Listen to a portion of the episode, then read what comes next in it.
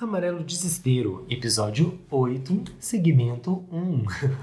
Claquete. Tem que fechar a porta? Claquete. Eu acho Eu melhor. acho bom. Faz barulho que eu fecho. Ah, O microfone pega tudo? Qualquer barulho? Pega. Pega, pega muita a coisa. moto. Mas o seu barulho Não, não, seu vai, barulho- não vai acontecer nada. Pô, o seu é. barulho não é barulho. Podemos ir? 3, 2, 1.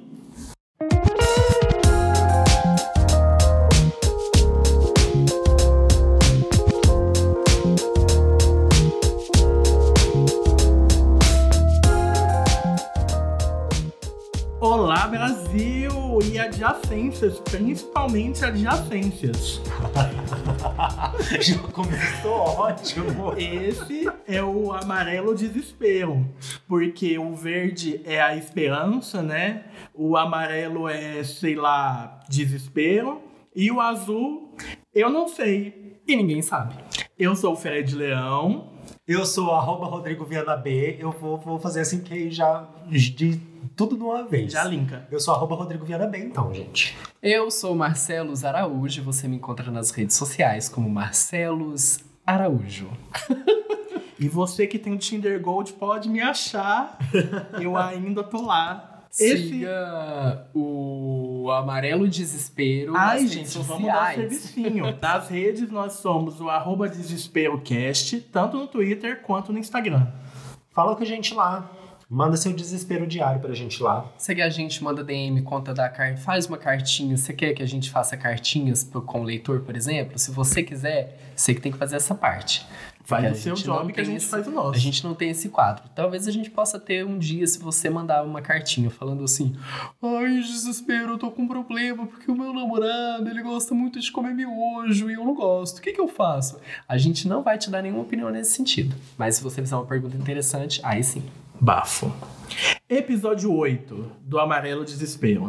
A gente está vivendo um apagamento da história brasileira por meio do sucateamento das instituições museológicas. Uma instituição museológica, um museu, uma biblioteca, uma cinemateca, tudo isso. Porque esse governo gosta de quê?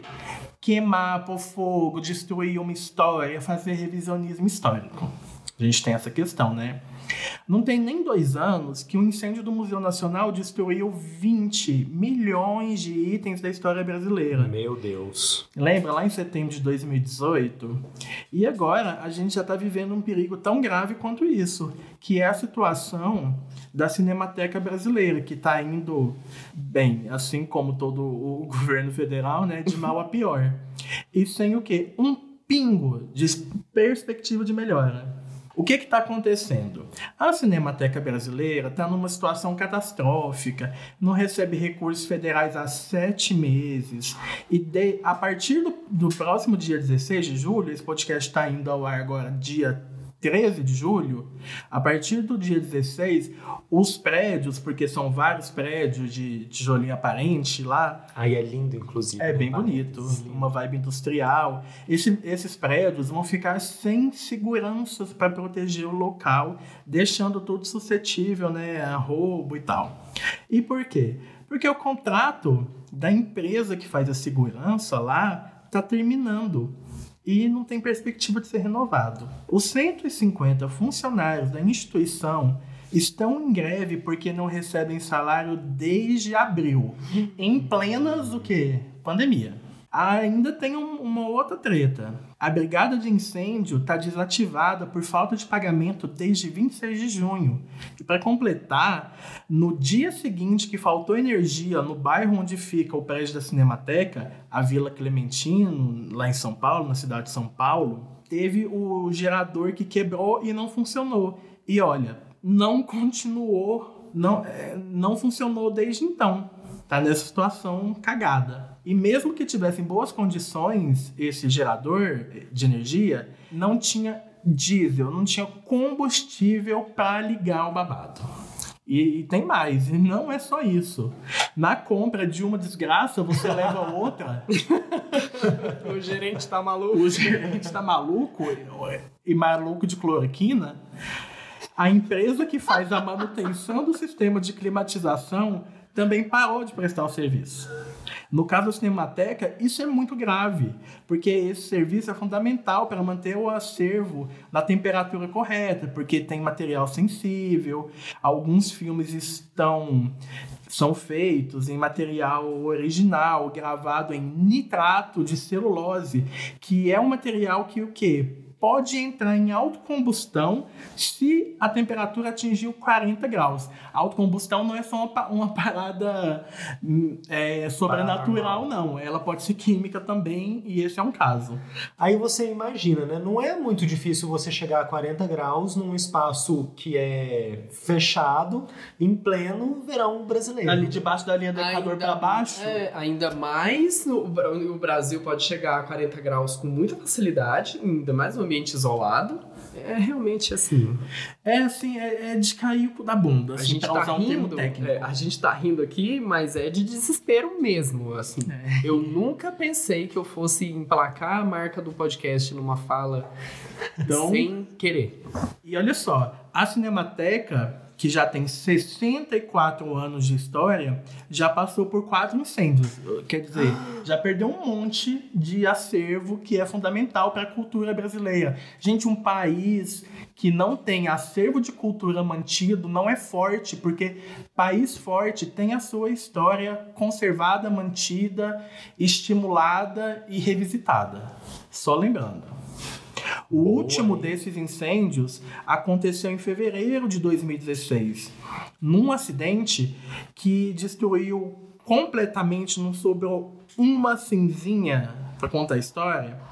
Destruiu 270 títulos e 461 obras que tinham cópia de segurança.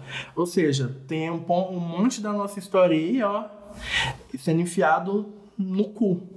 É, Ou assim, pior, virando cinza. Tem uma parada que esse esse alguém da Cinemateca já comentou sobre esse incêndio dizendo que essa parte que queimou, ela não representa uma perda para a história do cinema, porque tudo que queimou eram coisas que tem Tinha cópia, né?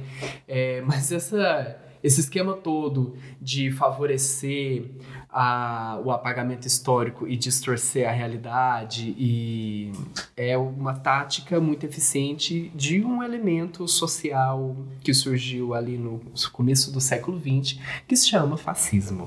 Opa, e tem, a gente tem algum indício de Hashtag. fascismo na história recente do Brasil? Hashtag. Será, gente?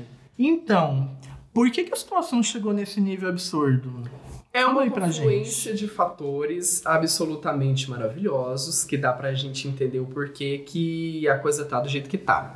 Tudo começa em 2018, ainda no governo golpista de Michel Golpista Temer. Fora Temer.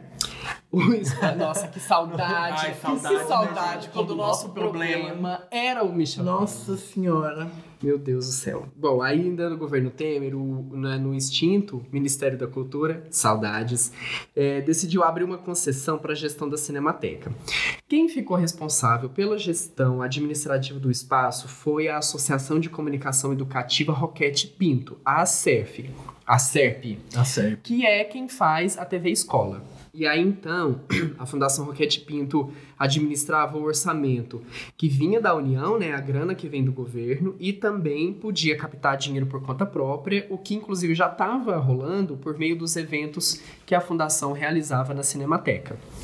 Para implementar Uma quermesse, um festivalzinho de cinema. isso, uma vendinha, um bazar, um pequeno brechó, coisas, para poder né, implementar esse orçamento. Mas era a fundação que estava levantando recursos para poder pagar isso. Não, é assim. Te- teve, a, teve a concessão, a, a Fundação Roquete Pinto pegou a administração e administrava o recurso que estava vindo da União. Ah, ok. entendeu? E aí também eles estavam liberados para poder conseguir Capital. verba extra através de, enfim, Ah, Pra comprar captações de diversos mecanismos. Aí os eventos eram uma forma que eles encontraram de captar esses eventos. Mas aí, em dezembro de 2019, depois do Bolsonaro ter sido eleito, é, o ministro da Educação da época, o Weintraub, Aquele que saiu fugido do Brasil? isso, essa Menina. grande desgraça política brasileira chamada Abraham Weintraub, que é, uma, que é um departamento da desgraça maior chamado governo Bolsonaro, ele decidiu encerrar o contrato com a Roquete Pinto para a gestão da TV Escola. Como a gestão da Cinemateca era um aditivo a esse contrato da gestão da TV Escola, sem contrato com o MEC para a TV Escola, não tem nem TV Escola e nem administração da Cinemateca. Só que, desde o encerramento do contrato, o governo abandonou o local e foi a fundação que permaneceu lá, fazendo a administração com o orçamento vindo exclusivamente da fundação. Ou seja, a fundação permaneceu lá trabalhando de graça e o governo caiu fora. Encerrou o contrato e caiu fora. Suspendeu o contrato e caiu fora. Porque E arrumando governo, um jeito de, de buscar um extra para poder. A bancar. fundação. Acontecer. porque para esse governo a, a, a cultura é totalmente desprezível e é algo a ser, inclusive, combatido. Não tem. Cultura para eles é, é o culto da igreja lá.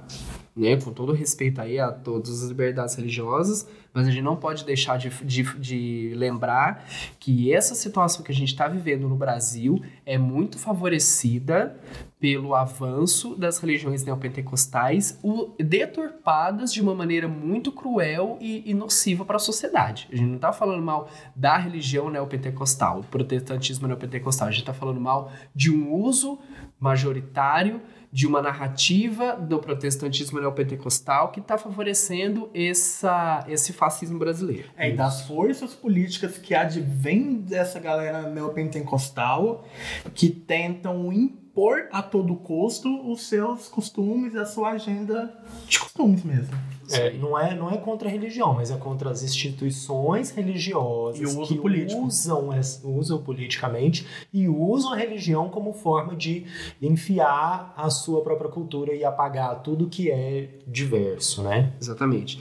Aí o que acontece, gente? Nesse meio tempo, desde que a situação ficou essa desgraça, a Fundação Roquete Pinto já acionou o MEC cobrando a dívida que o governo tem com a entidade, que inclusive já soma mais de 13 milhões de reais e que Meu cresce mais de um milhão de reais a cada mês que passa e a situação não se resolve.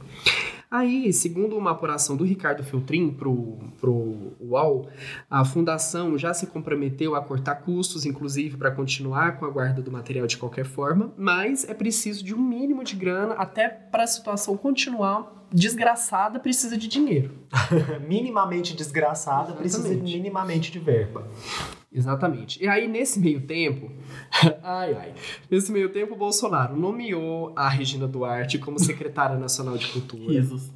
Demitiu a atriz semanas depois e prometeu para ela um cargo na Cinemateca, cargo esse que nem existe. Um presente. Um presente que não foi do. Maneco, foi do Bolsoco. Exato. Aí, além da promessa não se cumprir, assim que a Regina foi enxotada do governo, o secretário de audiovisual, Heber Trigueiro, que a própria Regina tinha nomeado, foi exonerado assim que o novo secretário de cultura, o brilhante Nossa. ator de malhação, Mário Frias, assumiu a secretaria, que é a esmola que o Bolsonaro deu para a sociedade ao extinguir o Ministério da Cultura. Lembrando que Mário Frias tem uma excelente contribuição para a cultura nacional, como o quê?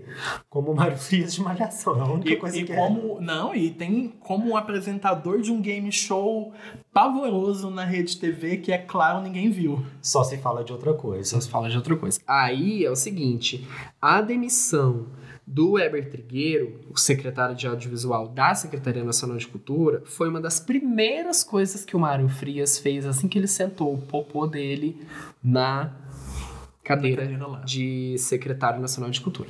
Popô esse que ganhou a capa da, da Folha, né? E virou aquela, aquela história toda se, se a capa da Folha estava sendo homofóbica. Outro problema, né? Que é menor diante disso aqui. É isso. Aí é o seguinte, o Mário Frias e o Marcelo Álvaro, que o Marcelo Álvaro Antônio, que é o ministro do Turismo, Do Laranjal. isso, visitaram a Cinemateca no dia 23 de junho, ou seja, há pouco tempo atrás. E aí depois da visita, de forma assim muito profissional, eles fizeram um post no Instagram Olha. se comprometendo a resolver a situação, mas não apresentaram nada e nunca mais ninguém falou disso, o governo nunca mais se pronunciou. Mas é um amadorismo tão É, grande esse governo- governo. É aquela, é o pote de sorvete com feijão no congelador, só que não tem nem feijão dentro, é só o pote. É só o pote. Não tem feijão, nem, não tem nem a mágoa do feijão, que pelo menos é um alimento, né? Você tá aí sentado em casa, achando graça disso tudo, fazendo maldade, enfiando a cara nos outros e dizendo que ele não pode sair de casa porque pra você é muito confortável. É, aí é o seguinte, gente. Não é só o governo que está nessa situação, não. Existe aí é, outros movimentos. Com essa situação toda, o prefeito de São Paulo, Bruno Covas, que é do PSDB, ele cogitou um plano, né, uma proposta de um plano de municipalização da Cinemateca. Municipalização, ou seja, um processo para tornar a Cinemateca um, um, uma responsabilidade da Prefeitura de São Paulo. E aí, mas aí nenhum projeto ainda nesse sentido foi apresentado pela Prefeitura. Tem gente que critica essa iniciativa, que está sendo vista por alguns como uma jogada de marketing do Bruno Covas, porque tem relatos né, do pessoal da cultura de São Paulo dizendo que alguns equipamentos culturais da capital, geridos pela prefeitura, estão muito mal das pernas, a exemplo do Centro Cultural São Paulo. Se você que está ouvindo a gente mora em São Paulo, é, se quiser comentar, inclusive ver essa situação aí, vai ser legal. Correspondente de São Paulo. Nossa, eu, inclusive eu posso ser correspondente de São Paulo agora nesse momento, porque a gente, quando, quando eu tava lá, a gente morava perto, quase do lado do Centro Cultural São Paulo. E é um lugar incrível, é um lugar enorme, que tem biblioteca, tem um monte de espaço para exposição, que tem, que tem espaço lá de. de é, tem uma área verde enorme também próxima, e que a gente via que tem muita galera do. Bom, não sei se é da Redondeza ou se é mais longe, mas que ficava lá, sabe? Era um, era um espaço que as pessoas, que os jovens. Um point. Né? Era um point. Tem muita gente que ficava lá, que usava a área para poder dançar, que ficava lá, é, é, a galerinha, é, nossa, a galerinha é muito Galerinha, velha, né? amiga, Desculpa. Patotinha! Que ficava lá treinando seus passos de dança. Mas fora isso, era um lugar muito legal e tinha evento lá e tal. E enquanto eu tava lá, que foram só uns 18 meses que eu tava lá, eu fui vendo o centro cultural meio decaindo, assim. Quando eu comecei, quando eu cheguei lá, ai, nossa, é um lugar super legal, cheio de exposição, cheio de negócio. No final, tinha muito espaço vazio. No final, só citou o ano pra gente. Foi, eu saí de lá em 2019, no metade de É, e, e 2019. se eu não me engano, que- prefeito, quem é né? a diretora cultural do Centro Cultural São Paulo é a Érica Palomino. Ah, é? É, ela assumiu recentemente o cargo. Pois é, aí, aí fica. É, é foda, né? Porque aí o Bruno Covas é, se pronuncia querendo chamar a responsabilidade da Cinemateca pra ele, mas ele não tá cuidando nem do que já é dele. Ou seja, a louça tá suja, ele ainda tá indo querendo lavar a louça na casa dos outros, sendo que a louça dele nem tá limpa ainda. Verdade. Quem diria que o governo, um governo de do PSDB ia virar um alento, mesmo sendo tendo tanto problema quanto como tem, né? É. E aí tem outros movimentos. Enquanto isso tá, enquanto isso tudo tá acontecendo, tem um vereador de São Paulo, o Gilberto Natalini, que é do Partido Verde, ele organizou uma vaquinha de emendas parlamentares né, municipais para destinar para a Cinemateca. Aí outros mandatos ali na Câmara Municipal de São Paulo se juntaram para enviar para a Secretaria de Cultura do, da Prefeitura de São Paulo, né, um total de 600 mil reais em emendas parlamentares que devem ser enviadas para a Cinemateca, né, para para a Fundação Roquete Pinto usar essa grana. Só que o dinheiro está aguardando liberação da Secretaria e do Tesouro da Prefeitura. É, É. isso. Se Até você está ouvindo e está tá pensando como é que é isso, é porque é o seguinte, os deputados eles destinam recurso, mas depende do governo ir lá e desbloquear esse recurso. Se o governo não quiser desbloquear, fica lá, fica só como, ó, eu Não, quero... os vereadores, no caso. Os vereadores, desculpa, no caso. Aqui é municipal, essa, essa, essa parada toda é municipal. Isso. Então depende, ainda depende do quê? Da prefeitura ir lá fazer a parte dela. Exatamente. E é legal a gente. é, essa informação é massa para a gente entender né, como, às vezes, o legislativo, tanto municipal, os vereadores, né, a gente às vezes não, não sabe o que, que o vereador. Para que, que o vereador serve? Para que, que um deputado estadual serve? Um deputado federal, um senador? Muitas vezes. Esse tipo de iniciativa só é possível graças ao trabalho legislativo em qualquer esfera, municipal, estadual ou federal. As emendas parlamentares são uma prerrogativa do Pacto Federativo, né, a grana que cada mandato tem para destinar.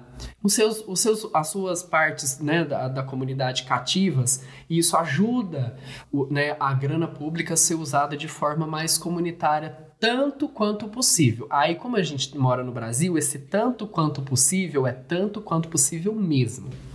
É, e lembrando que a gente está falando aqui de emenda parlamentar, a gente está falando de compra de voto. A gente está falando em destinação real dos parlamentares para questões que precisam de recursos do executivo, mas que o executivo não presta atenção. É, é, é, é isso. Não estamos falando de, de comprar, é, é um dinheiro para ir lá para dar para o cidadão X. Não, não é isso. É uma política pública. Exatamente. Bom, aí, assim, a gente tem que falar sobre a importância da Cinemateca, né? Isso. Porque assim, a gente está falando tudo aqui de, de. Ah, porque não tem manutenção, porque está se acabando. Tá, mas por que, que a gente está trazendo isso? Assim, qual, é o, qual é o cerne disso? Porque a Cinemateca é, tem essa, essa importância toda? Porque eles têm um acervo de produção audiovisual que data desde 1897 até hoje. Socorro! Ou seja, eles têm produção desde quando começou o cinema. Desde, é, desde que tinha registro em. Não cinema, mas foto, tem muito material fotográfico também, né? Tem, tem, olha só.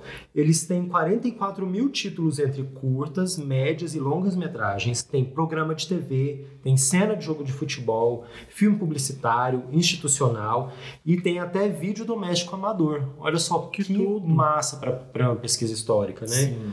O total disso resulta em 250 mil rolos de Eita. filmes. O arquivo da instituição tem um milhão de documentos, como você estava falando, Fred. Ó, tem cartaz, tem roteiro, storyboard, livro, revista especializada, recorte de jornal, correspondência trocada entre pessoas no meio do audiovisual, para a gente entender muito de cenário e de bastidor e de contexto. É, é, é muito legal.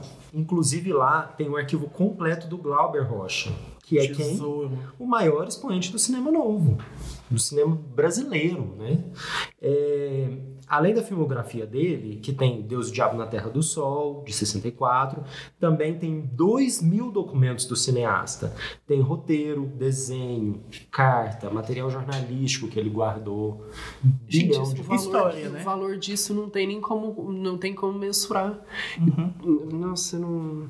Eu tô que nem a Maísa quando ela era criancinha. Não... não, não não, não, não consigo falar. Se o, se o Brasil não odiasse o Brasil, isso seria minimamente conservado, né? Exatamente. E aí você pensa o seguinte: ah, tá, mas né, hoje em dia, 2020, está tudo digitalizado. Não, não é tudo. A gente tem uma parte disso, cerca de 10 mil itens, que estão disponíveis online no Banco de Conteúdos Culturais da Cinemateca, que se você quiser acessar é bcc.org br Mas além disso, como a gente falou, tem esse monte de acervo aí que ainda precisa ser digitalizado, que não é uma, uma parada fácil, que demora, não só pela quantidade, mas pelo, vamos dizer, pelo modus operandi para poder fazer mesmo. Né? É, e não é porque digitalizou que pode jogar as coisas fora, porque o material original, da forma como ele é feito, da forma como esse material é concebido, como ele é registrado, é importante ser guardado, porque a gente ter o registro da evolução das tecnologias é muito importante para a gente saber onde a gente está e de onde a gente veio, gente. Pelo amor de Deus.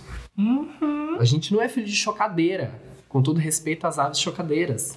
não, não queremos ofender ninguém, que choca. Alô, associação das é. Mas a gente não é de geração espontânea. Pof, de repente nasceu no TikTok. Pelo amor de Deus a gente é construído e essa construção continua acontecendo. Porque se você pensa, ah, mas então só tem coisa velha lá, tem que queimar tudo. Não. Não. É um acervo que continua sendo construído. É, todo filme brasileiro que é feito com recurso público é, precisa ter uma cópia na Cinemateca Brasileira pela lei do audiovisual. E aí esse acervo vai crescendo também por conta de doações da, da, das pessoas, dos estudiosos, dos colecionadores e tal. E quando isso acontece, os donos dos filmes não perdem os seus direitos autorais, mas a Cinemateca passa a ser responsável por guardar e proteger essas obras.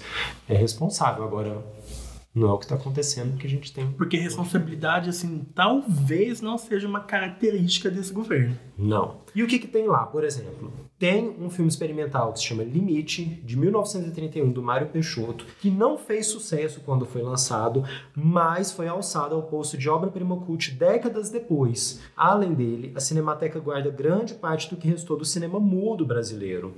Os títulos dessa época têm super fragilidade por conta do nitrato de celulose, que é um material que pode atrair Aquele que se chegar a 40 graus, perece. Exatamente. Exatamente. Vira fogo e pode e coloca em risco toda a estrutura e todo o acervo. O que mais que a gente tem? Tem o Cangaceiro de 53, do Lima Barreto, que é considerado o primeiro filme brasileiro a ter reconhecimento internacional. Pensa, um filme brasileiro de 53 que alçou um status em Cannes, foi eleito o melhor filme de aventura daquele ano.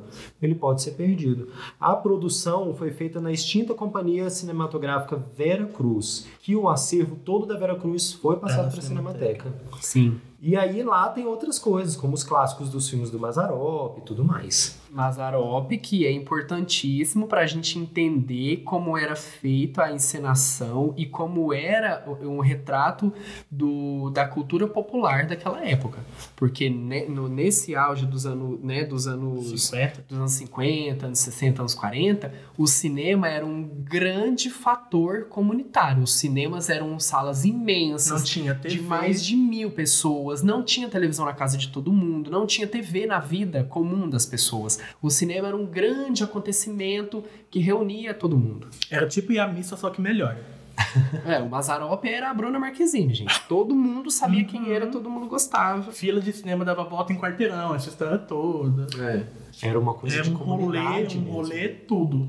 Aí, não tem só coisa de cinema, como a gente falou, né? Tem o arquivo da primeira emissora de televisão no Brasil, da TV Tupi. São 30 anos de programas de tudo quanto é tipo. Tem telejornalismo, tem as novelas antigas, tem as atrações que ajudaram a criar fama, nomes da música que a gente conhece hoje como consolidados, que começaram na TV Tupi, as primeiras aparições das pessoas, das- do- dos músicos na TV Tupi. Sim, músicos populares, né? E além disso também tem o acervo do Canal 100, que é essencial para a memória do futebol brasileiro.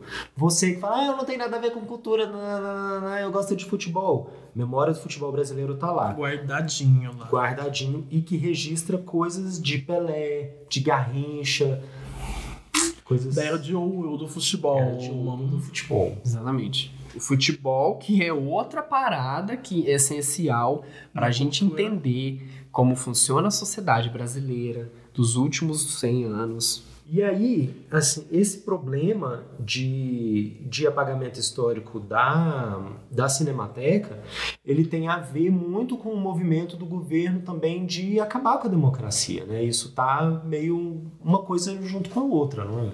É, o Rafael Morato Zanato, que é doutor pela USP em cinema e estuda Cinemateca, disse numa matéria da Carta Capital o seguinte: para entender sua importância, o recente filme Bacurau se apropria de alegorias já tratadas pelo cinema brasileiro, especificamente pelos filmes do diretor Glauber Rocha dos anos 60. Esse estudo foi possível pelas imagens protegidas pela Cinemateca. Tá vendo a importância? É uma instituição que permanece viva e muito potente, disse aí o Rafael Zanato. É, numa, numa matéria da Carta Capital, né? Sim, o É uma cinema- tragédia bem anunciada, porque esse é muito comum que esse tipo de material esteja suscetível a incêndios e não é é claro que a gente não está torcendo, apesar de eu não duvidar que, que a galera mais reacionária, revisionista e anticultura até esteja torcendo, porque né, a gente sabe como que essa gentinha funciona. Eles pensam atrocidades de, com muita facilidade, né? E é toda uma questão também de, de reescrever a história também, né?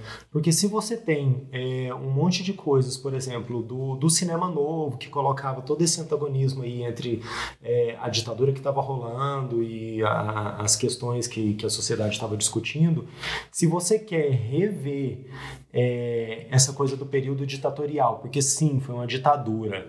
É, para poder falar que oh, a ditadura foi linda, foi maravilhosa, o que, que você faz? Se apaga os registros da época, porque não tem quem fale que não, Não é. tem como contestar. Não tem como contestar, exatamente. Ainda mais o Brasil, que não tem história. Quando a gente fala, fica falando nesse clichê de que o Brasil não tem história, é realmente um processo de apagamento e de inacessibilidade da história do Brasil para as pessoas do pro povo brasileiro. Tem uma, por exemplo, no Meu Deus e o Diabo na Terra do Sol, ou no Terra em Transe, acho que é no Terra em Transe, tem um texto que é dito pelo Paulo Altran e que tem é um pequeno texto criado pelo Glauber Rocha e existe um e aí tem uma versão completa desse texto. Eu já fiz ele no teatro, é um texto imenso, chama Festa de Medalhas. Esse texto é imenso, é criado pelo Glauber Rocha lá nos anos 60 e ele é um texto absolutamente que parece que foi criado hoje. semana passada. Não é mais possível esta festa de medalhas, este feliz aparato de glórias, esta esperança dourada nos planaltos. Não é mais possível esta marcha de bandeiras com guerra e Cristo na mesma posição. Ah, assim não é possível a ingenuidade da fé. É uma coisa muito doida. E essa parada toda de apagamento histórico é muito grave, porque assim, o, o incêndio do Museu Nacional é um exemplo muito fatídico, muito cruel disso. Porque é o seguinte, quando, o, o- quando rolou o incêndio no Museu Nacional, em setembro de 2018, e, e a destruição dos 20 milhões de itens da história da civilização humana no território brasileiro, as peças arqueológicas, os itens estudados pela antropologia que eram essenciais para nós, povo do Brasil, para que a gente soubesse mais sobre a nossa sociedade, foi completamente destruída. E aí quando a gente fala que o Brasil desconhece o Brasil, esse é outro clichê que se aprofunda muito com a destruição do Museu Nacional, porque nesse processo do incêndio, centenas de línguas dos povos originários indígenas que não se fala mais, porque não existem mais essas pessoas vivas falantes desses idiomas, estavam registradas no acervo do museu e tiveram seus últimos vestígios completamente aniquilados. Eu vou chorar. Isso é uma forma de destruição da cultura e dos saberes tradicionais indígenas, porque é mais uma morte que essas etnias milenares sofrem. Porque os povos morrem no, no genocídio colonizador, eles morrem na escravidão, que, né, que, que rolou durante séculos, na tomada dos territórios que acontece hoje em dia, e, ago- e aí o fogo do, do incêndio do Museu Nacional apagou o que restava do legado desses povos. É, já que assim, não é um, um legado tão, tão material como dos brancos, porque boa parte da cultura desses povos vem de transmissão e tradição oral. Então ainda tem esse problema. Do pouco que se tem, o pouco que se tem é queimado, é destruído. Consigo falar, eu chorei já, fudeu. Não fácil o assunto que vocês estão tocando, né? Vocês estão falando sobre apagamento histórico. Nossa, essa parada do incêndio, toda vez que eu falo disso, eu. É, é uma desgraça, cara. Na semana que o museu pegou fogo, foi assim. Isso não consigo falar.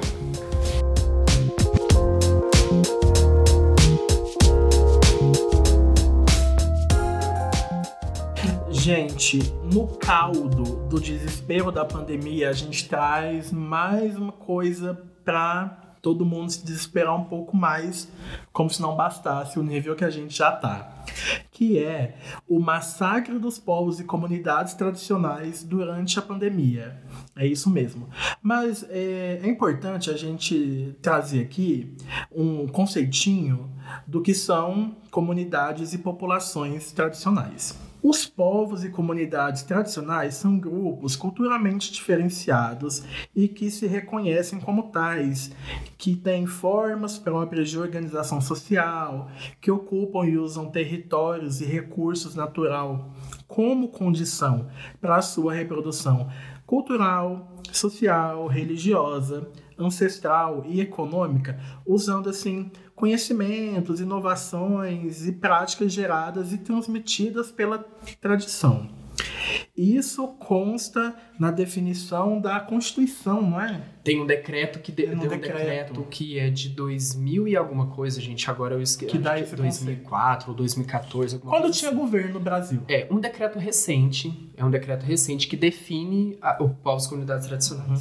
Entre os povos e comunidades tradicionais do Brasil, tem os povos indígenas, os quilombolas, as comunidades tradicionais de matriz africana ou de terreiro, os extrativistas, os ribeirinhos, os caboclos, pescadores artesanais, os pomeranos e outros. Hoje, a gente tem reconhecido cerca de 26 tipos de comunidades que estão nesse sofrimento, nesse desespero de serem massacrados pelo desgoverno na pandemia. Gente, uma pergunta. O que são os pomeranos? O povo pomerano é uma galera que veio para o Brasil no século XIX, oriundos da Pomerânia, que é uma região entre a Polônia e a Alemanha, e eles vieram para cá fugindo do regime czarista. E aí eles se instalaram no Brasil em três principais regiões: Espírito Santo, Santa Catarina e Rio Grande do Sul. É, e a maioria tá ali pelo Espírito Santo, eles mantêm suas tradições ali. Exatamente. E eles falam pomerano, que é a língua da região da Pomerânia. Legal, bom saber. Não sabia. Bom, aí é o seguinte, gente, pra, pra, é, a gente precisa contextualizar os povos e comunidades tradicionais para falar do, de um projeto de lei 1142 e, do, e da treta que está em volta desse projeto. O que acontece? Quando o coronavírus e a Covid-19 chegaram no Brasil, rapidamente foi elaborado um projeto de lei, o 1142, por um conjunto de deputadas e deputados do campo progressista. O projeto busca contemplar povos indígenas quilombolas e os demais povos e comunidades tradicionais com medidas emergenciais durante esse período da pandemia. E o projeto ainda atribui à União, ao governo federal, a coordenação geral da proteção dessas populações e também diz que o trabalho deve ser feito em parceria com estados, municípios, organizações da sociedade civil e comunidades locais. Ou seja, o projeto já fala que nem tudo vai ficar nas costas do governo e é um trabalho coordenado, né, com todo, toda a galera, né, dentro dos territórios. Esse projeto se fortaleceu porque ele apensava, ou seja, ele, ele reunia outros cinco projetos feitos ali naquele mesmo contexto, naquele mesmo, naquele mesmo momento, que tratavam do mesmo tema. Foi aprovado na Câmara, depois foi aprovado no Senado e a tramitação toda terminou no dia 16 de junho, ou seja, dia 16 de junho foi aprovado no Senado e seguiu para a sanção presidencial. Mas chegando na mesa do bosta do Bolsonaro, ele vetou 16 itens do projeto.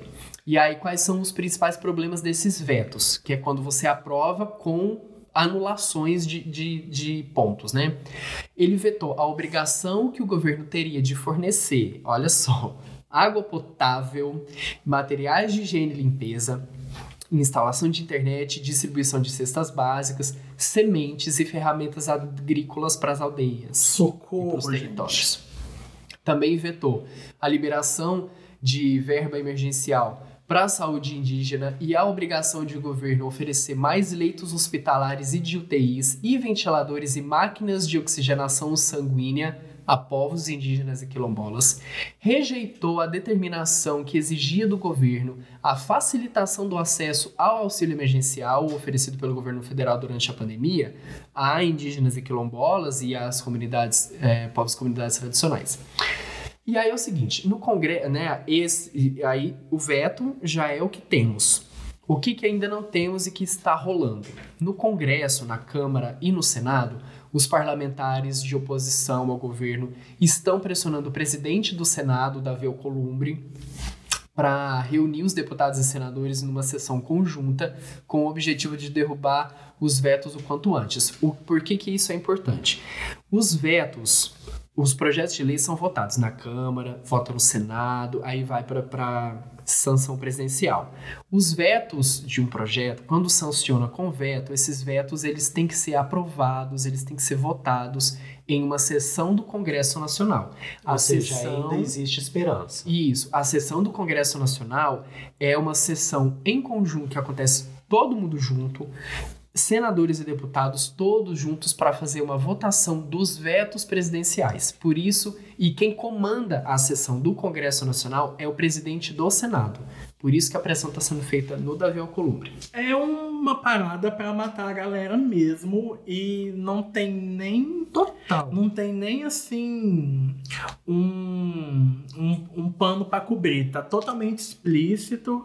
É assim, tem uma pandemia no mundo, vocês aí que não tem recurso aí se fode aí, porque eu não vou dar recurso nenhum também não. E olha, eu não caí nessa história de contaminação de presidente pra ser curado pela cloroquina e depois pagar de herói da cloroquina, não, hein, gente? Puta Eu não caí. E aí você pensa o seguinte, não, mas enfim, é, os povos tradicionais indígenas, eles estão lá, isolados, eles, enfim, não estão tão pegando corona, porque eles não estão na cidade. Engana-se você. Ledo engano, Leda Nagli.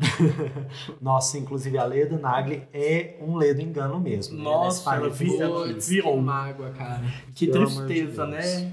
Tanta, tanto sem censura que eu assistia quando era novinha.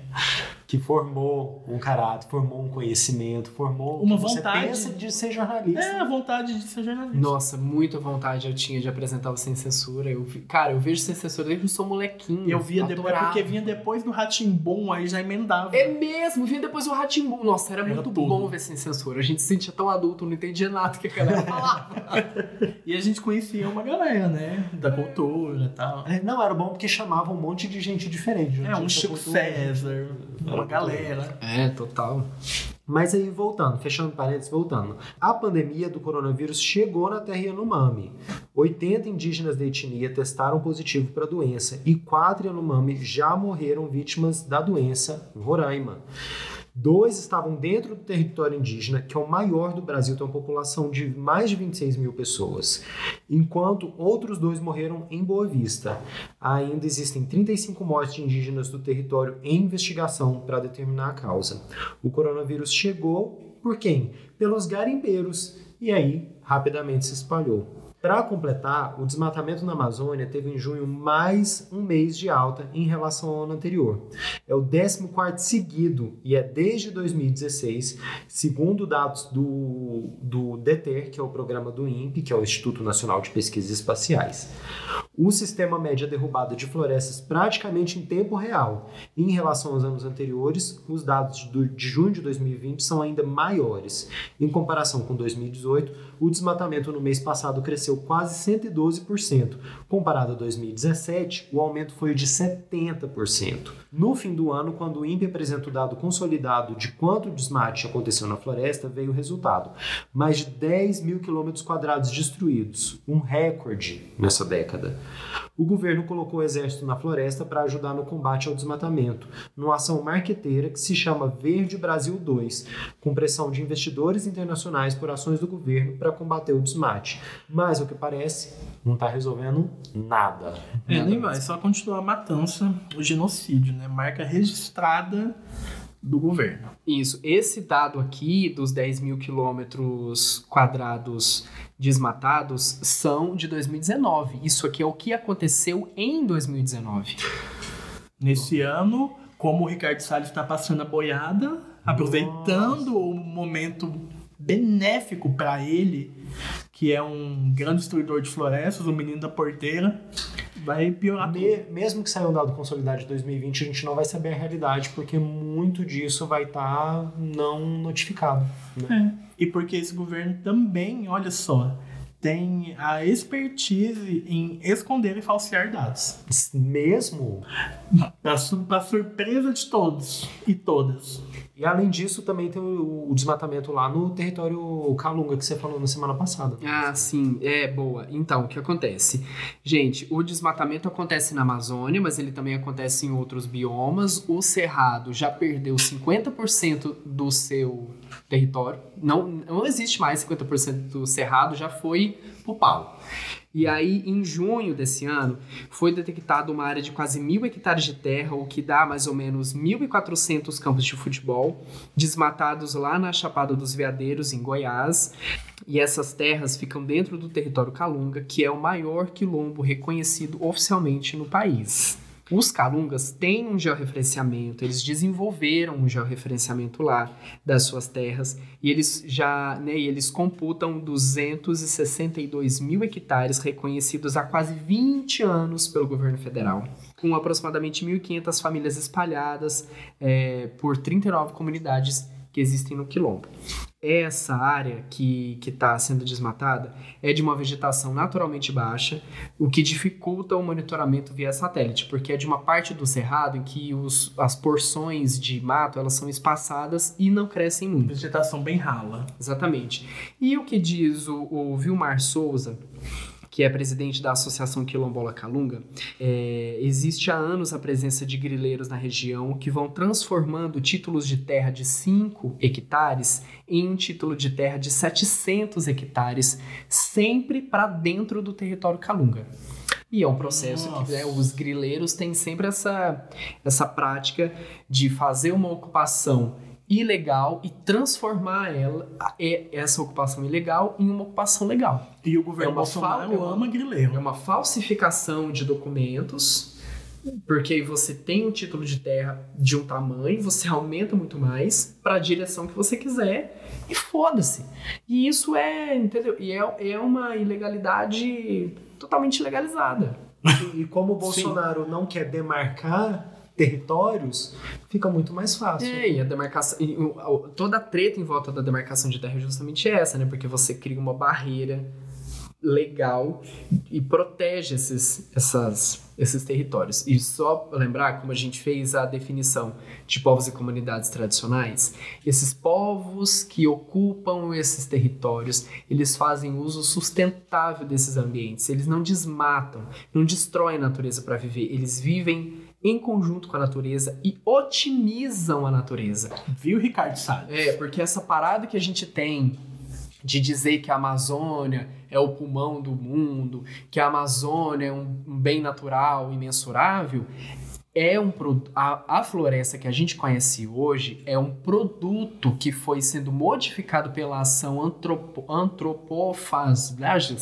antropomórfica, ação humana na floresta dos povos milenares que foram otimizando a floresta ao longo de milênios, porque se você não sabe, E um conhecimento de milênios. Exatamente, que foi melhorando a performance da floresta. A floresta é, é maravilhosa, ela já era antes, mas ela foi otimizada pelo povo que ocupa esse, esse território há milênios. Que é uma ciência que eles detêm. Exatamente.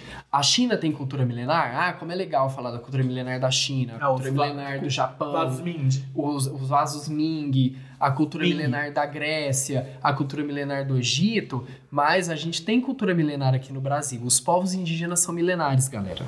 E são muito mais inteligentes do que a gente vê hoje, que é o quê? Desenvolve sem desmatar.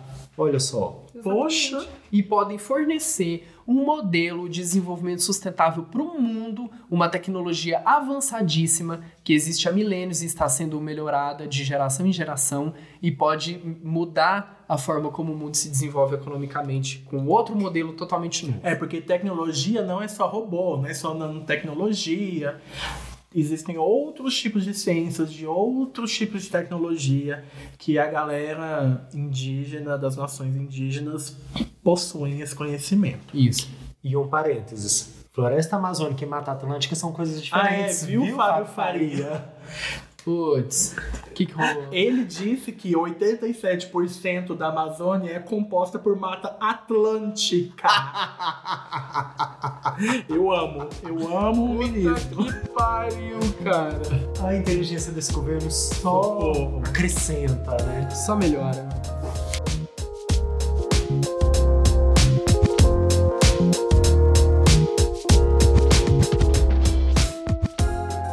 Gente, a gente tá muito roqueirinha, porque esse episódio tá saindo no dia 13 de julho, que é o quê? Dia Internacional do Rock.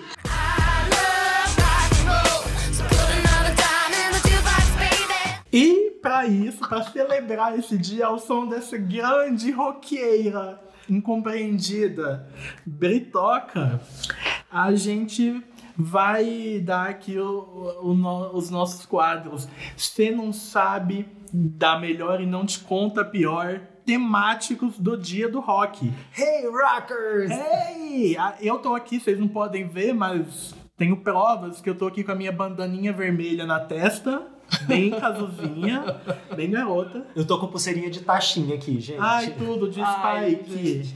O rock and roll, essa grande promessa de rebeldia que o, que o Lobão jogou no lixo. Ah, tinha que lembrar Meu desse Deus. nome. Socorro, gente. Foda, gente, é foda. Deu uma gorfada aqui A gente tem que lembrar que Dinho Ouro Preto é do rock, Lobão. Badawi. é do rock, Badawi é do rock. Ah, o Badawi tá no meu O coração. Pelanza é do rock. E no final eu vou trazer ainda um outro nome fundamental no rock que ninguém valoriza. Mas só quem ouvir vai, Fica vai aí. sacar. Então, não te conto a pior. Vamos começar logo assim. No pior? No pior. No pior. Então, vamos começar no pior, Temático. então. N- Vai. não te conta pior dentro do, do tema, dentro da data do Dia Internacional do Rock. Rodrigo, qual que é o seu não te conta pior? Rock! O meu não te conta pior ficou parecendo meio o, o não tira o chapéu do. do Eu não tiro o chapéu pra fome.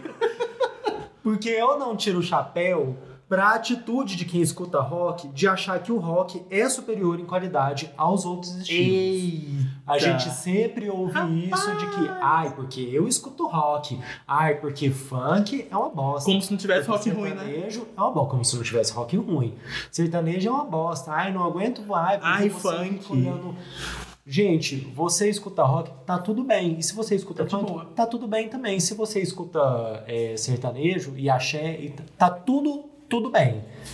Você escuta rock, escuta dentro da sua casa. Não vai enfiar a goela abaixo dos Hum. outros, não. Eu adoro rock. Mas eu não vou ficar enfiando goela abaixo dos outros, não. Tem muito rock que é bem menos melhor do que uma Margareth Menezes, por exemplo. Tem. Que ela tá superior a muito rock que acha que tá aí salvando o mundo, Tem. por exemplo. Seu discurso de superioridade musical não vai levar ninguém a lugar nenhum, galera. Pelo amor Só de te faz Deus. ridículo. Beijão. Deus. E o rock morreu, viu, gata? E aí a gente tem Agora a gente entrou. Agora, Agora eu não consigo nem falar. Não consigo nem morreu falar. ou não morreu? O, gente, o, o lance é. O rock, assim, minha visão a respeito dessa, dessa parada do rock morreu ou não. A gente tinha, há algumas décadas, o estilo hegemônico que fazia parte do imaginário da juventude, né? Qual era o grande estilo que fazia parte da vida da galera. Nos anos 70, esse estilo era a disco, Uhum. né? E a Sim. gente tinha o rock correndo ali em paralelo, mais timidamente.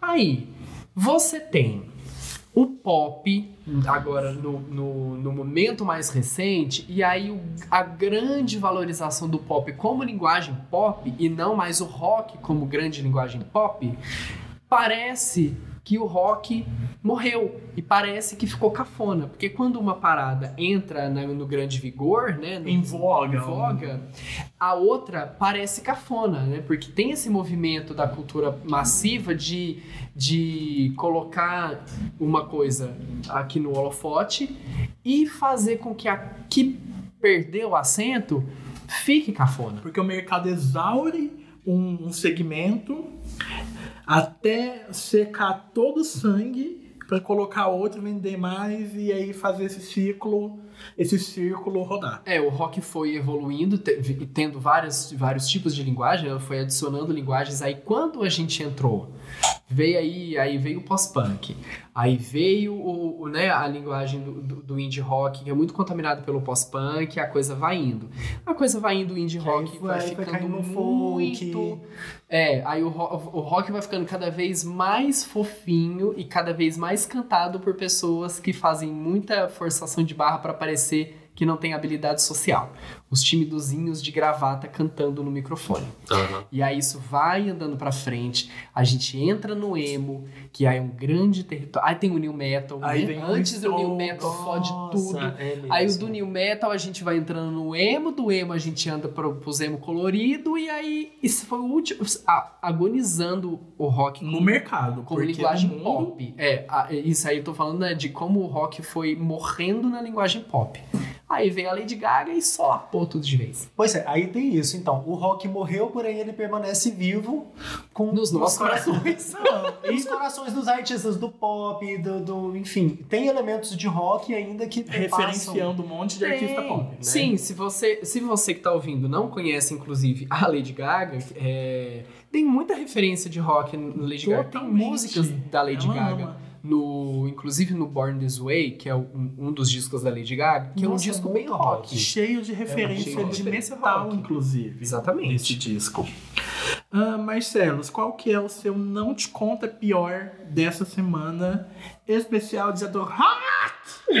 Gente, o meu pior, ele já, já provocou pedidos de cancelamento meu, de can- me cancelar Já teve podcast. ouvinte que Mas, pediu assim, numa quero- citação é, anterior. E já, te- já teve, inclusive, é, participante desse- dessa mesa desse podcast que também já pediu cancelamento. É, E- exatamente. e- esse, e- esse seu não te conta pior, ele é capaz de abalar relações diplomáticas desse podcast. É, mas assim, vamos lá então fazer aqui o, o, o- não, o estofo diplomático. Olá, tudo bem? Eu venho hoje para trazer uma palavra de luz. Por meio deste. Pare de ouvir Foo Fighters. Não é isso, não. É o seguinte, eu não gosto, mas é eu que não gosto. Você que gosta e eu te amo, vou continuar te amando mesmo assim. Mentira. Você que eu não gosto e que ouve o Foo Fighters, eu tenho mais um motivo pra não gostar de você. O que acontece, gente? Foo Fighters é aquela banda liderada pelo Dave Grohl, né, que era baterista de uma banda massa chamada Nirvana. O Nirvana, que é o novo Nirvana unindo todas as tribos.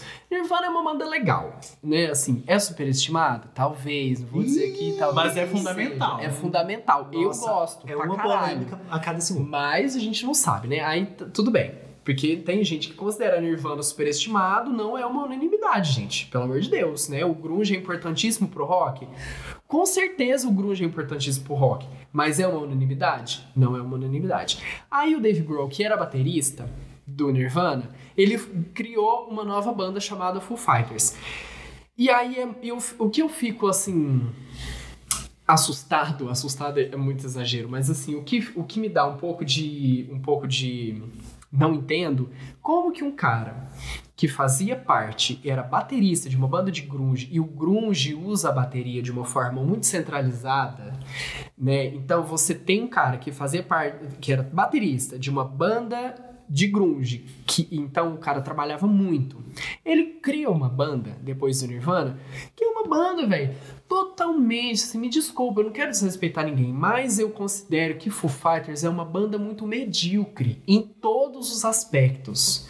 Os arranjos são medíocres, a letra é medíocre, a parada é toda medíocre, assim, é uma sonoridade medíocre, é muito É, pra rock entrar de Forbes. margarina, é muito rock de margarina, é muito ro- um rock De shopping. que de- é muito pasteurizado, muito higienizadozinho, sabe? O que, cara, putz, é. Músicas, entendeu? Músicas da Lady Gaga, do Born This Way, inclusive, são muito mais roqueiras no sentido de ter uma, uma verve mais, mais aderente ao espírito do rock do que as músicas do Foo Fighters, cara. É, e o Dave Grohl durou muito pouco na fase gostoso. Eu queria fazer essa denúncia. Não eu não gosto de, de Foo Fighters. Me desculpe você que tá ouvindo. Não quero te magoar. Não me cancela. Mas se você também me cancelar, problema seu. O podcast é meu. Eu falo o que eu quiser.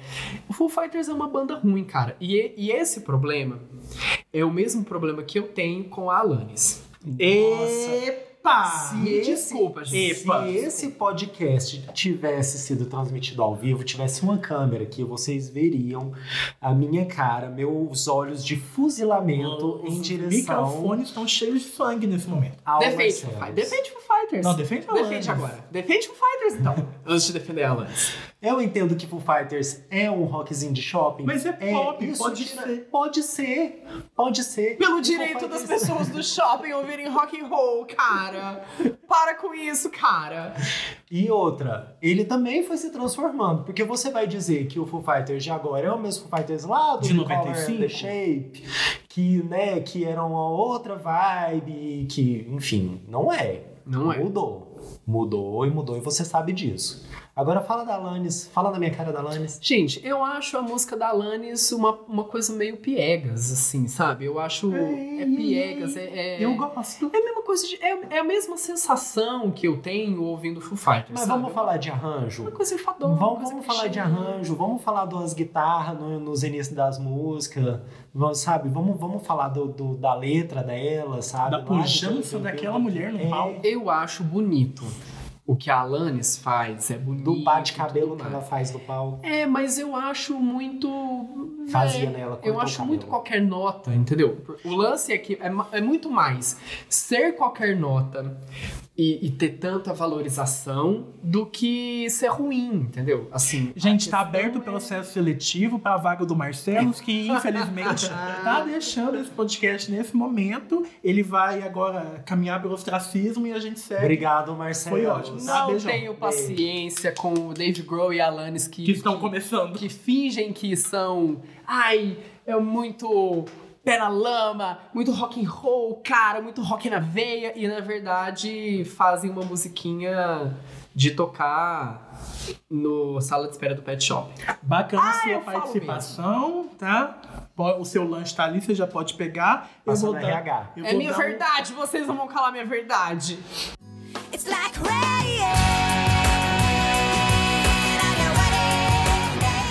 Eu vou dar um meu não te conta pior que.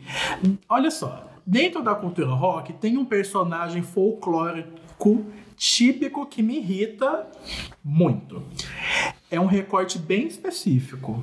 Presta atenção. O tiozão rockista motoqueiro classe média de pub. Eu faço olho branco toda vez que eu me deparo com um. E por que que me irrita? Esse tipinho meio que parou no tempo. Ele não tá ligado assim no que rolou depois de 85. A história parou ali. E essa galera tem assim uma inclinação a virar reacionária. A gente já viu muito acontecer por aí. Ainda mais aqui em Brasília, onde a chance desse personagem ser funcionário público é altíssima. Aumenta Nossa. todo esse potencial aí, ó. Uhum. O, o tiozão de condomínio que tem aquelas motos que ocupam uma vaga de carro na garagem do prédio. Que é mais largura do que. Isso. Que ouve Scorpions Uhum. e acha que é mauzão. E aí, nessa desse personagem folclórico não se atualizar, esse tipinho sofre com, além da inclinação ao reacionarismo, ele tem tendência a não se atualizar também para assuntos sociais, como machismo e homofobia, porque ele tá lá em 85, quando a pauta era bem menos discutida, e não tinha esse potencial de viralização, esse potencial pop que, que essas pautas têm hoje, que são fundamentais. E que, só, só um parênteses, e que fala, não, eu não sou homofóbico porque eu amo Queen. Ah, claro. É o típico, cara, É, é uma fala, isso. é uma frase tradicional desse personagem. Isso sem falar musicalmente. Porque para esse tiozão, nada que foi lançado depois dos anos 80 presta. Porque ele é cheio de argumento furado para justificar isso. Quem, quem nunca se deparou com esse personagem?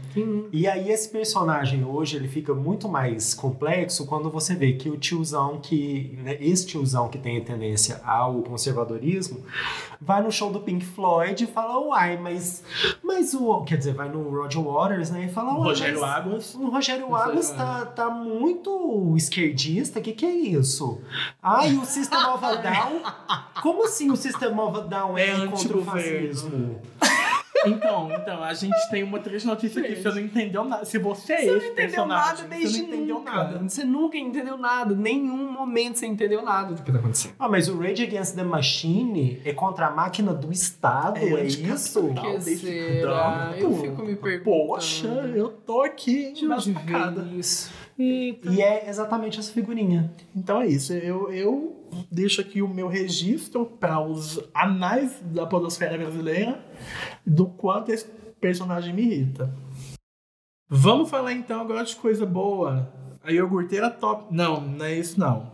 Você não sabe da melhor. Um momento delicioso. Que é o quê? A gente dá aqui destaques, delicinhas que a gente viu na semana, mas como estamos num temático Dia Mundial do Rock, o tema é esse e vamos começar comigo mesmo, porque eu tô conduzindo e eu não vou passar a bola pra ninguém, porque Eu tava esperando. eu me preparo. Eu também tava, já tava sentado querendo ir pra falar. Gente, na contramão do tiozão rockista de pub, classe média, motoqueiro de condomínio, a gente tem o quê? As gatas da história do rock brasileiro, Hum, que pavimentaram sim essa estrada. E eu amo exaltar essas mulheres que me influenciaram muito, que eu ouvi e ouço muito. Que são Dona Ivone Lara, Ivete Sangalo, David Tigrona. Daisy Tigrona. É, e aí eu quero só dar- citar uns nomes e, e reforçar o quanto é, é legal ouvir a obra dessas maravilhosas. Nomes como Rita Lee, Marina Lima, Karina Burr, mesmo ela não se vendendo com o rótulo de rock, a essência rock roots está toda ali, Tá na, na na, Karina na- Burr. na gata. Vale muito mais ouvir Karina Burr do que Foo Fighters. A, Ah. a Karina Bura é rock até no palco, que eu lembro dela girando o microfone no pescoço até o microfone bater na cara. Isso é muito rock. Oh, cara! A Pitty, que, que é tudo, é um dos melhores domínios de palco e de plateia que esse país tem. A Baby do Brasil, e aqui eu vou passar um pano por ela ter virado pastora crente. Ai, ai, quem nunca errou, né, gente? Vamos passar esse pano. Tudo bem. E um, um destaque que foi que foi muito que foi importante na cena do rock brasileiro dos anos 2000, que é um nome assim nem, nem tão lembrado, nem tão nem tanto com apelo pop, que é a Sam Liz, que é a vocalista do Madame Satã, que é uma banda de Belém do Pará, que era tudo nos anos 2000 amava. Não conheço. E não podemos deixar de citar quem? Natasha da Vagabanda. Pô, Madame Satã, velho, muito bem lembrado. Tudo. Nossa, arrasou agora. Este homem engole o homem, joga do barco. Eu quero só abrir uma, um parênteses que você falou da Baby do Brasil, e aí eu lembrei de uma história muito legal que uma, uma amiga que eu tinha há muito tempo, que era super fã da Baby do Brasil, Baby virou pastor evangélico, foi fazer é, shows nas igrejas. Mas ela, muito fã, foi na igreja assistir o show Eu ia. da Baby. E aí ela fez lá, tá, o show, não sei o que, e depois do show ela falou assim, poxa, Baby, eu queria ouvir você cantando Tinino Trincando. E ela, gata, eu não vou cantar Tinino Trincando na igreja. Porque trin- trin- trincando remete, né? A um- talvez coisas que. práticas que a igreja não curte. que a gente não vai aqui falar quem, né, quem são e trick-trick e nada. Mas aí, Fred, ah, desculpa se eu tenho mais. Não, eu acabei. Eu, inclusive, vou passar pra você e vou te perguntar, assim, de maneira bem natural, orgânica e nada artificial. Rodrigo, o seu. Você não sabe da melhor dessa semana. O meu não sabe, você não sabe da melhor dessa semana, que eu escolhi um álbum específico, muito rocker, que eu amo, que se chama Spice World da Spice Girls. Mentira. Ai, tudo. É tudo, mas não é o foco. O foco agora é o Melancholy and the Infinite Sadness, que é o terceiro álbum do Smashing Pumpkins, que foi Olha, lançado chique. lá em 95 e que foi muito parte. Eu trago ele como melhor, mas é porque ele foi muito parte de, de mim, da minha história naquela época, apesar de que eu fui ouvir esse álbum depois de 2000. Eu fui Mas ajudou a te dele formar ali, né? mas ajudou a me formar, ajudou a me formar muito do, do, do que eu gosto de música, do que eu gosto de rock. Muito graças à Letícia. Letícia, um beijo pra você, que também formou a minha, toda a minha história musical. Quem não tem, né? Essa pessoa que apresentou um Emprestava monte um de coisas. CD. Temos. Temos. que me deu o CD da Alanis, Letícia, Olha. beijos, com dedicatório e tudo, tá? Que O tudo. CD que era dela. Que tudo. E pra dizer que o, o Melancholy, eu ouvi muito coisas que ficaram muito famosas, que foi o Tonight Tonight, o Zero e o 1979, 1979, que Icônico. dá uma coisinha até no coração, assim, que eu gostaria de ter sido jovem em 79 e rodar dentro Mas do você pneu foi. que nem no... Não fui, gato, eu sou de 83, tá? Ah, Olha, gente, assim, esse é muito doido isso. A gente tem uma. Eu faço aqui uma moção de apoio a esse melhor do Rodrigo, porque esse disco é muito importante pra mim. Essa, é, eu, não tenho, eu tô realmente hoje eu tô toda esmudecida, porque esse disco é muito. constitui muito da pessoa que eu sou. Esse disco é importantíssimo pra mim, na minha, na minha formação musical, na minha referência geral de música. Tem um valor afetivo muito grande, eu te entendo totalmente. Moção de apoio apoiada. Moção de apoio moçada. E por que, que esse disco ele é importante? Porque ele foi pensado conceitualmente. Hoje, na era do streaming, que você ouve as músicas de forma mais aleatória, na, lá nos anos 90 você pensava um disco do início ao fim. Um conceitinho, eu amo. Madonna, eu tô esperando. Tô- eu sou viúva do Confessions, não é rock, mas eu tô esperando. Exato. Que começava desde o que? Do encarte, que tem uma arte linda, maravilhosa, da menina saindo da estrela e todo. Tem uma historinha fechada, ele conta uma, uma trajetória, uma história. Ele tão conta uma trajetória, uma história que são é um disco duplo, né? São dois discos. O primeiro disco ele se chama Dawn to Dusk, I am Sasha Fierce. que é do, do, do amanhecer até o anoitecer, ali o início do anoitecer. E o segundo disco chama Twilight to Starlight, que é o quê? Que é o esse crepúsculo, né? O fim do amanhecer até o quê? O amanhecer de novo, que é a luz do, do sol. Do. Ai, Então ele vai assim o dia inteiro assim, então ele começa muito em cima e ele desce na melancolia, depois ele sobe, então assim é muito maravilhoso e eu Bafo. não sei quantas vezes eu vi o clipe do Tonight Tonight e sofrendo com aquilo, sofrendo e ficando feliz. e, Sempre enfim, importante tudo. sofrer com música. E Billy Corgan, que nessa época era um gatinho, né? Ai, que vozes. Vai, Marcelo. Marcelos, qual o seu. Você não sabe da melhor. O que, que você está celebrando agora no Dia Mundial do Rock? Gente, o meu melhor a respeito do rock and roll é a influência do rock na, na discografia da Madonna e a influência que a Madonna também traz pro rock. E é muito importante a gente falar disso porque a galera do metal curte a Madonna. E isso é importante porque a Madonna é do rock, gente. Ela é originalmente. do Mesmo? rock. Ela é originalmente do rock. É. Aí a gente tem dois, dois pontos, assim, dois exemplos legais de, de como ela tá permeada pelo rock, né? Como ela influencia e é influenciada pelo rock. Primeiro, que é o, acho que o ponto mais importante, é o rock que tá tão presente no Like a Prayer, no disco, que tem inclusive uma participação do Prince, o Prince ajuda na, na, na- nos arranjos, ele toca guitarra no disco, ele era amigo da Madonna, o Prince que é o cara do pop, mas que é né, do rock. Tem muita guitarra no Like a Prayer, é muito legal. E também no Like a Virgin, a gente tem uma influência muito grande do pós-punk, dos sintetizadores do pós-punk. É, né, um momento muito importante para uma virada do rock, uma transformação estética do rock. E a Madonna surge nesse momento e ela vai captando tudo isso. E também tem o American Life, que é um disco também que flerta bastante com rock. É, não, e tem outra coisa na biografia da Madonna, lá do começo, aquela história de que ela foi tentar a vida em Nova York com 36 dólares no bolso. Ela foi para Nova York com um plano central de ser dançarina, bailarina. Mas ela tocou em uma bandinha de punk. Lá em 82, 81, se eu não me engano, ela tocou bateria numa, numa banda local que se apresentava em clubinhos de Nova York. Hum, cara. Então, Então, ela vem, ela, ela né? tem essa essência.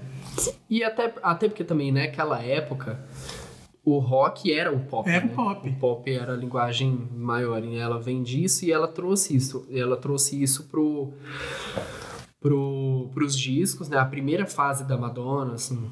Dos que 80. Na minha, né, na minha cabeça tem uma fase que vai até o Like a Prayer, que é permeada pelo rock. No True Blue não tem muito não, mas, mas é isso, assim. No Like a Virgin a gente tem essa influência de forma mais evidente, e no Like a Prayer principalmente. Que é um dos... O Like a Prayer é um dos discos da Madonna que eu mais gosto. É muito genial. Brilhante. E, e é um disco que tem uma estética balançada pelo rock, né? Não é aquela coisa redondinha. Muita guitarra, é, sintetizador. muito pasteurizada, muito higienizada, né? assim, da musicalidade rock and roll. Então, gente, temos um episódio. Muito obrigado a você que nos acompanhou até aqui.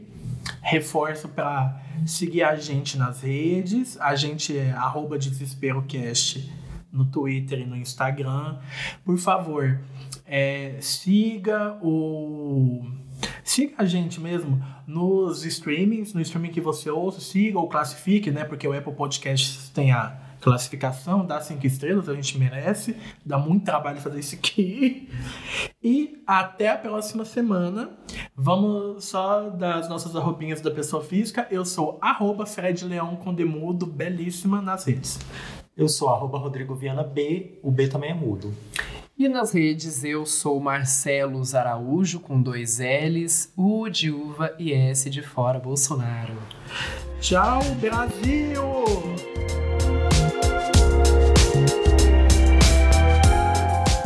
O Amarelo Desespero é um podcast idealizado e produzido pela Lambada Comunicação.